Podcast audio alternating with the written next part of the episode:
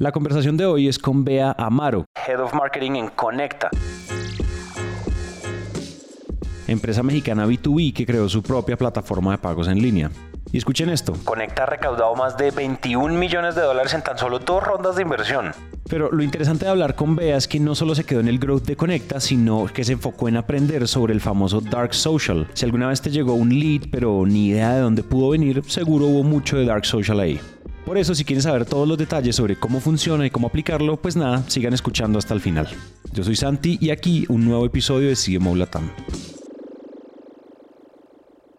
Estrenando casa, debutando en CMO Latam, mejor dicho. Oye, pues nada, ya estamos grabando. Bienvenida, Bea. Eh, para los que no saben, es Beatriz, pero Bea creo que es como te gusta que te digan de cariño y yo soy un confianzudo que ya de una vez te va a decir así. Bienvenida a CMO Latam. Qué bueno que logramos coordinar privilegio que es tenerte aquí. Muchas gracias, Santiago. Feliz de estar aquí con ustedes. Muchas gracias por la invitación y muy emocionada por platicar de estos temas. Me gusta mucho cómo estamos yendo hacia un nuevo marketero, hacia un nuevo paradigma de marketing, donde realmente la persona que te, la, la persona que está como a cargo de las áreas de producto o a cargo de las áreas de marketing, incluso no es que sean las mismas, pero son, hay una simbiosis de la mano donde esa genética de áreas, pues el silo se rompe y, las áreas de producto tienen que estar entretejidas en la estrategia de marketing y la estrategia de marketing está entretejida en la creación de producto. ¿Cómo tú, no sé si actualmente nos puedes contar, como por ejemplo en Conecta, cómo se ve eso en la práctica? Cada empresa tiene un marketing diferente, ¿no? Entonces aquí producto es un área separada de marketing, ¿no? Yo he estado en otras posiciones donde producto y marketing estamos juntos y ves el end-to-end desde cómo lo creo hasta cómo lo lanzo, ¿no? Entonces, acá en Conecta, como hacemos es, somos un área que está súper pegada a producto para entender los productos, cómo, cómo se está desarrollando el producto, cuál es la necesidad del mercado. Entonces, primero nos cuentan la idea del producto, ¿no? Y evaluamos cómo se va a vender el mercado y también lo acomodamos mucho, mucho lo que hemos hecho en Conecta, el trabajo que hemos hecho es, es, es, una empresa bien compleja con un montón de soluciones, con un montón de features, de productos, una plataforma, ¿no? Entonces, es cómo lo acomodamos en nuestro brand house, ¿no? O sea, tenemos un brand house que es, ok, bueno, si va a ser una integración, si va a ser un método de pago, si va a ser una herramienta, ¿no? O sea, primero es ponerle nombre, ¿no? O sea, nombre de se va a llamar así y va a entrar aquí, porque es una solución que va a atender este tipo de problema. Ah, perfecto. Producto sigue con el desarrollo y una vez que el producto está listo para salir, entonces trabajamos muy de la mano en planear este lanzamiento, ¿no? cómo se va a posicionar, cómo vamos a hablar de esta solución, ¿no? O sea, esta solución la vamos a nombrar como lo que te decía, que hay que estar como muy en línea, ayudar a todos los equipos a que hablemos siempre igual de las cosas, ¿no? Por ejemplo, si va a ser una herramienta, que siempre hables de esta solución como una herramienta, ¿no? Y no como, oye, no es una plataforma. No, no es una plataforma, es una herramienta. Entonces, lo que ayudamos mucho nosotros y trabajamos mucho en conjunto con producto es en cómo darle esta consistencia al lanzamiento, ¿no? Que siempre se hable de la misma manera para que no parezcas que te está hablando una compañía diferente, ¿no? Porque si no, entonces dejas de generar esa confianza en el cliente, confianza en ti de decir, ¿cómo? Pero él me dijo esto y él me dijo esto. ¿Cuál de las dos es? Ah, no, perdón, es que es la misma, ¿no? Entonces es un trabajo como muy de la mano con producto con el equipo de ventas, growth, como le llamemos, para que siempre se hable y se aterricen las ideas de la misma manera, ¿no? Que siempre parezcas la misma compañía, que no importa si me habló Bea, Santiago, Diego, siempre me va a decir lo mismo. Oye, eso está, me gusta mucho porque uno de los grandes retos que a veces se tiene es que solo se siente como que solo los de marketing saben decir las cosas, ¿no? Tú ahorita mencionaste, o sea, sabemos que una, o sea, tu expertise en B2B es, es absolutamente interesante. Sin embargo, me estabas contando que ustedes, que tú has hecho varios lanzamientos de producto en tu enfoque B2B y no hemos hablado de un tema en este show que me intriga mucho y creo que tú nos puedes ayudar con eso y es los lanzamientos B2B. Es una auténtica pregunta que yo tengo, entonces cuéntame qué nos puedes contar de esto como mini curso de lanzamientos B2B. Mira, yo creo que hoy el B2B eh, es un B2B 100% educacional, ¿no? Entonces, si tú quieres hacer un lanzamiento B2B y en un mes tener resultados, pues, híjole, buena suerte, ¿no? O sea, el B2B educacional es un tema que lleva un montón de tiempo, ¿no? No puedes comer antes de decir, lanzo una pauta y voy a ver el ROI en en dos meses se va a ver el ROI. Primero hay que entender si ya hay una necesidad allá afuera del producto que vas a lanzar o si tienes que crear esta necesidad, ¿no? Primero, eh, esta parte de demand generation, ¿no? Yo creo que se tiene que partir en dos, en crear y en capturar demanda. Entonces, lo primero es, si yo voy a crear demanda, esta audiencia se va a dar cuenta que tiene una necesidad. Una vez que se da cuenta de que tiene una necesidad, pues pasamos a la parte de capturar demanda, ¿no? ¿Qué quiere decir esto? Que tu audiencia ya sabe que tiene una necesidad, ya empezó a estudiar de esta necesidad y está lista para resolverla, que es una intención, ¿no? O sea, lo que en un funnel de compra llamamos intención de compra porque ya la sabe. Y entonces, pero si tú hiciste el trabajo previo de educación, de estar apareciendo en todos aquellos lugares en donde esta persona está aprendiendo, pues ya la intención, ya, ya vas a ver quién eres. Por ejemplo, en un producto de tarjetas. Yo estoy lanzando este, una nueva herramienta de Gateway para tarjetas, ¿no? Entonces, lo primero es, oye, ya transacciones con tarjetas, cobras en línea con tarjetas, sabes cómo hacerlo, ¿Qué tipo de afiliaciones usas? ¿Cuáles no usas? Oye, ¿sabías que hay este tipo de afiliaciones? Y con las afiliaciones puedes cobrar, oye, meses sin intereses, cargos únicos, puedes hacer cargos recurrentes, oye, el tema de seguridad, como, oye, es bien importante que si tú vas a transaccionar en línea con tarjetas, tienes que tener las certificaciones adecuadas para hacerlo. Entonces, si te fijas, empiezo a hablar de todo esto sin decirte, ven y contrata, sino este es todo el contexto que tú necesitas saber para poder cobrar en línea con tarjeta, ¿no? Que tiene que ser seguro, que puede ser cargos únicos, que puedes cobrar sin intereses, que puede ser suscripciones, o sea, todo eso. Y una vez que ya saben y han oído hablar de mí en diferentes, que si en podcast, que si en, en entrevistas con medios, que si en un mail que le reenvió a alguien, etcétera, etcétera. Entonces, cuando estén ya buscando esto y estén listos, ya van a saber que yo existo. Oye, ¿en qué momento está uno listo? Digamos que hay como, no sé, tráfico frío, ¿no? Como leads, o sea, potenciales, como tráfico frío que ve mi, mis campañas de awareness y educacionales después cómo, o sea, cómo los voy llevando, o sea, cómo ellos se van templando y se van calentando, es decir, en qué momento, cuáles son como esas etapas en una estrategia educacional como estas y cuándo sabes tú que la audiencia está lista para ya ofertar o en qué momento de tu estrategia tú dices, por ejemplo, a todo el mundo que me sigue en redes sociales, por ejemplo, les mando eh, campaña educativa de fría. Ok, dos formas de manejarlo. Esta parte que te digo es, es una tendencia que ahorita estoy como muy metida investigando que se llama Estrategias de Dark Social para B2B. Tus Dark Social es todo aquello que tú vas a hacer como empresa para que, que no puedes medir y no puedes atribuir para que tu consumidor sepa que, que estás y que tienes una solución. Por ejemplo, está Santiago, ¿no? Y Santiago de repente escuchó este podcast y me escuchó a mí, Bea, que soy head de marketing de Conecta, ¿no? Y que somos una plataforma de pagos. Perfecto. Entonces digamos que empieza a leer y empieza a hablar y habla de Conecta. Empieza a seguir LinkedIn. Empieza, le empieza a aparecer por obviamente cookies, que eventualmente todos sabemos que esto se va a ir, pero nos empieza a ver en el ambiente, ¿no? En, oye, pagos, empieza a vernos en blogs, empieza a vernos en recomendaciones de chat de emprendedores que quieren buscar eh, tener un negocio en línea y cobrar. Y Santiago el día de mañana se cambia de trabajo, ¿no? Y se entra a un, a un retail, ¿no? Y quieren, dicen, oye, no estamos teniendo muchísimos problemas de, este, con el tema de pagos, con la plataforma, porque nuestra aceptación no está bien. Y Santiago dice, oigan, existe una compañía que he estado viendo, que me ha salido, que tiene una posición muy interesante de cómo mejorar la aceptación en tarjetas. Oye, es conecta, ¿por qué no vamos a investigar?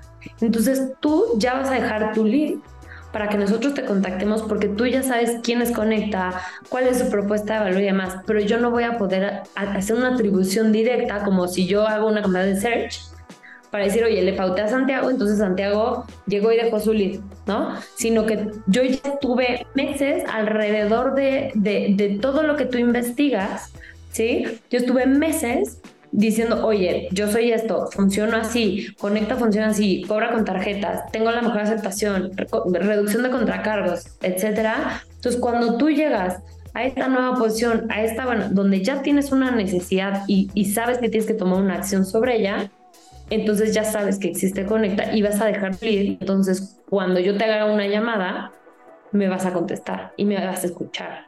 Oye, mira, ahora que lo piensas, le acabas de poner un, acabas de bautizar algo que yo con mi socia veníamos hablando con Dani, que es mi co-host en CMO, de pronto las escuchaban algunos de los episodios, veníamos hablando mucho y es cómo por, a nosotros, ¿por qué nos llegan? Bueno, o sea, a ver, contexto, yo, yo no te conté esta parte de contexto, pero CMO Latam es un show que cae dentro de la sombrilla o de la empresa que Dani y yo cofundamos, se llama Naranja Media Podcast. Entonces, yo creo que esa fue la inercia que nos terminó llevando en gran parte a, a ser la, la agencia más grande de podcast en Latinoamérica. Es que nuestro propio trabajo, porque nosotros no hemos invertido en ads un solo centavo. O sea, ads para la marca no hemos invertido un solo centavo y nosotros no, no sabíamos cómo esto, cómo se llama, lo estamos haciendo bien o lo estamos haciendo mal. Pero es esto, es dark social, es como un montón de puntos de contacto a veces medio aleatorios, ¿cierto? Después se intencionan en un lead y en una intención de compra. Claro, es súper interesante y todo, lo más interesante es que todo puede empezar por un like en LinkedIn que alguien que tú tienes en tu red le dio al post a alguien más, te llamó la atención que te salió, te metiste a verlo y entonces te pareció interesante lo que está diciendo y entonces lo sigues, ves que tiene un podcast, te vas a ese podcast y ese podcast ves que encuentras otra persona dentro de ese podcast que está hablando de un tema que te pareció interesante, regresas y todo eso no tienes cómo atribuirlo, o sea, no tienes una pauta, no estás haciendo una inversión. Pero si te fijas esto de Dark Social, yo lo hablo mucho para B2B, pero te sirve en B2C, ¿no? O sea, es súper es, interesante porque nos quedamos con esta época de todo tiene que ser medible, atribuible, y entonces si, si el lead llegó por Google Search, pero yo ya había hecho pauta de Facebook, entonces ¿a quién se lo atribuyo? Pues mitad y mitad. No, hoy en día puedes hacer campañas que no tienes a quién atribuirlas, ¿no? Y, es, y tiene que ver con el contenido interesante que generas. Oye, tengo una pregunta muy chismosa de mi parte y es, conecta, creo que en qué etapa están. Según entiendo yo, ustedes ya están pasando a etapa de scale up, son startup, pasando a scale up, están como un poco en esa transición, pero sé que este tipo de compañías de tecnología que vienen, que pasaron muy rápido de etapa scale, de etapa startup a scale up, pues tienen una obsesión muy grande por results, results, así como performance, así como se tatúan performance. Entonces hay mucha obsesión ahí. ¿Cómo haces tú para lidiar un poco como líder algo como lo de Dark Social, algo como lo educativo en un ecosistema, el que yo asumo, es mi hipótesis porque pronto tú me dices que es al revés ahí adentro, es muy enfocado en el performance del día, tenemos que estar creciendo 2% diario, no sé, cuéntame un poco eso.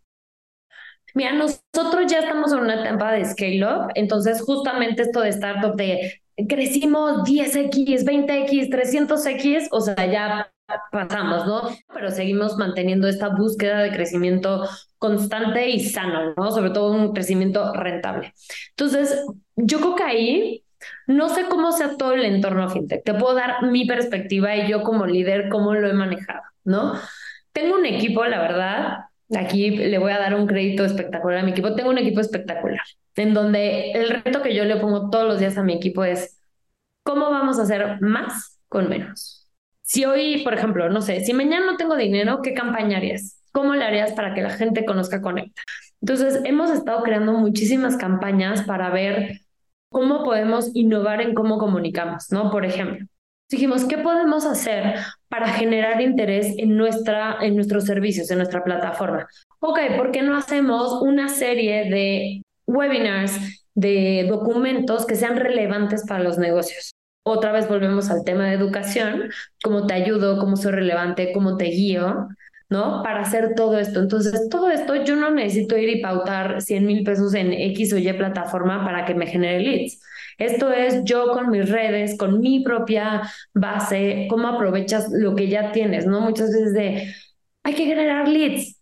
O sea, sí, pero ¿qué es mejor? Mil leads que no te sirven o tres que se van a convertir en un cliente.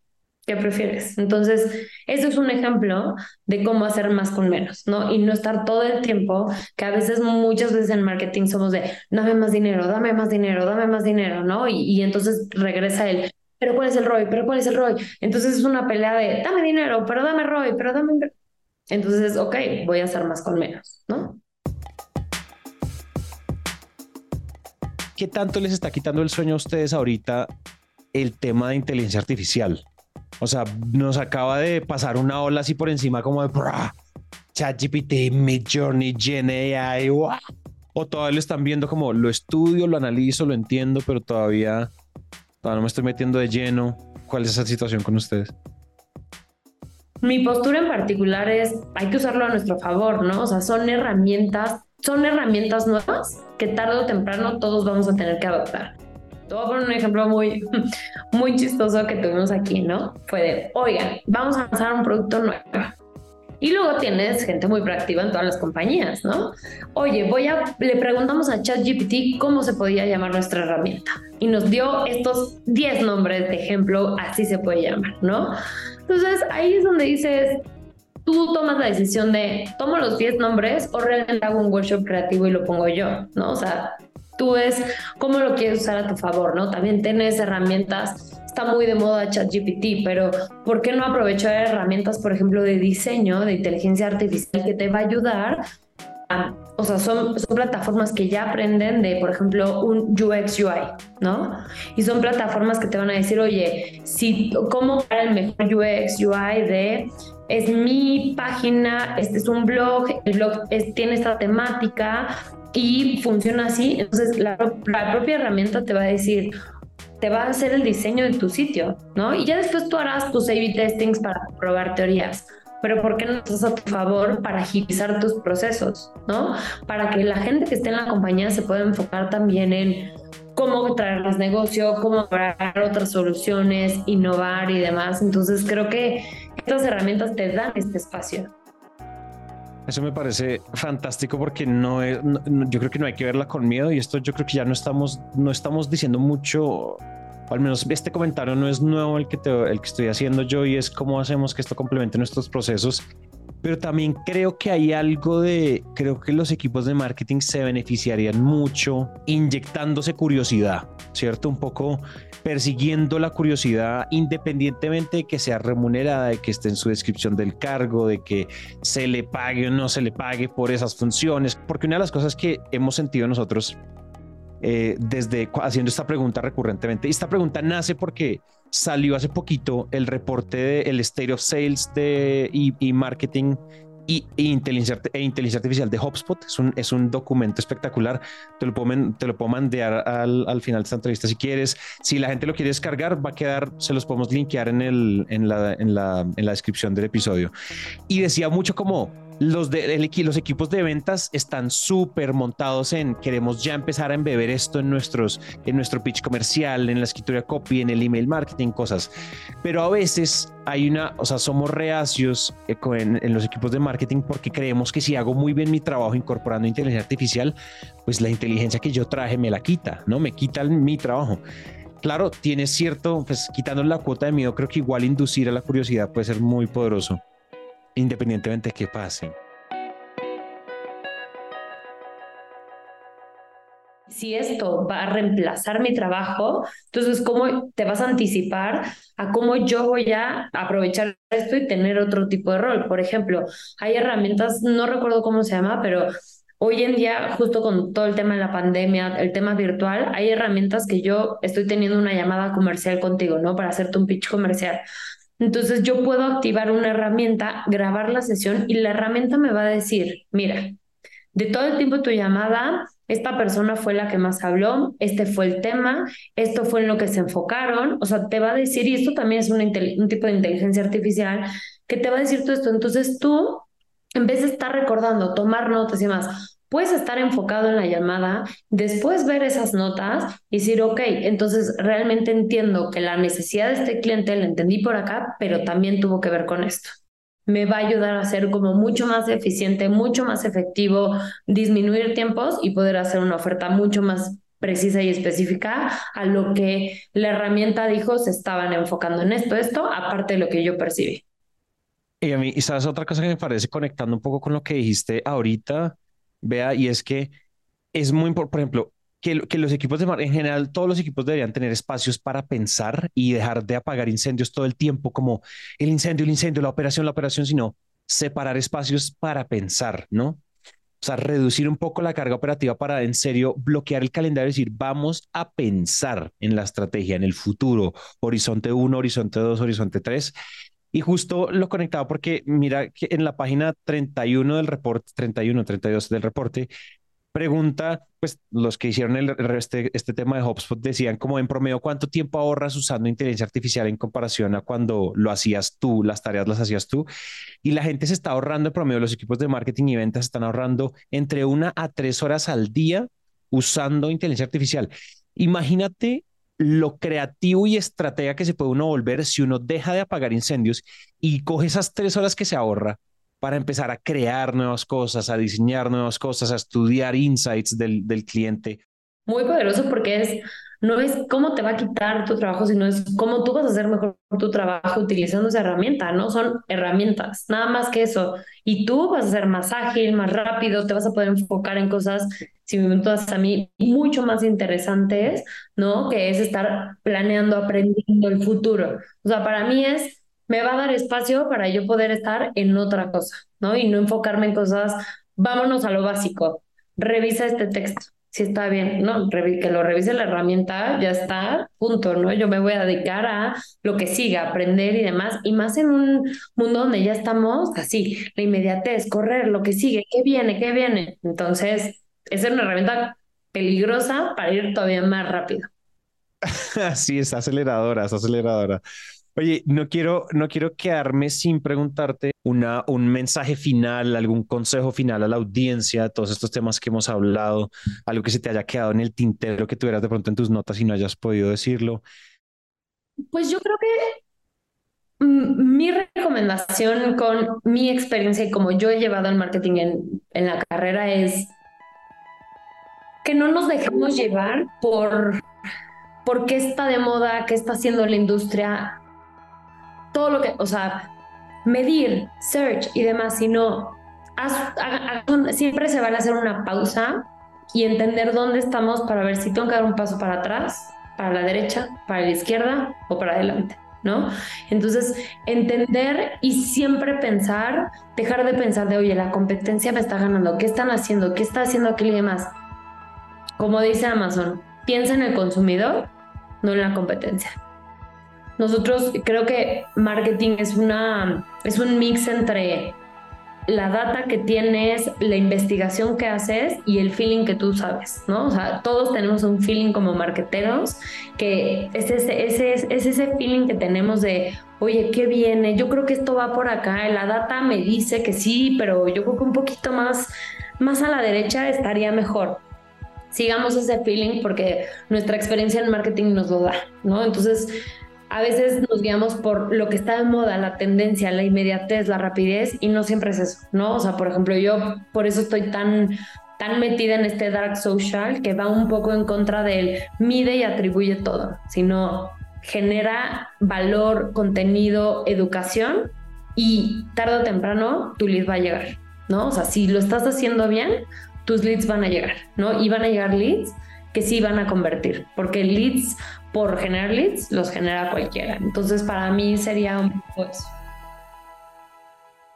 Fantástico, vea, fantástico.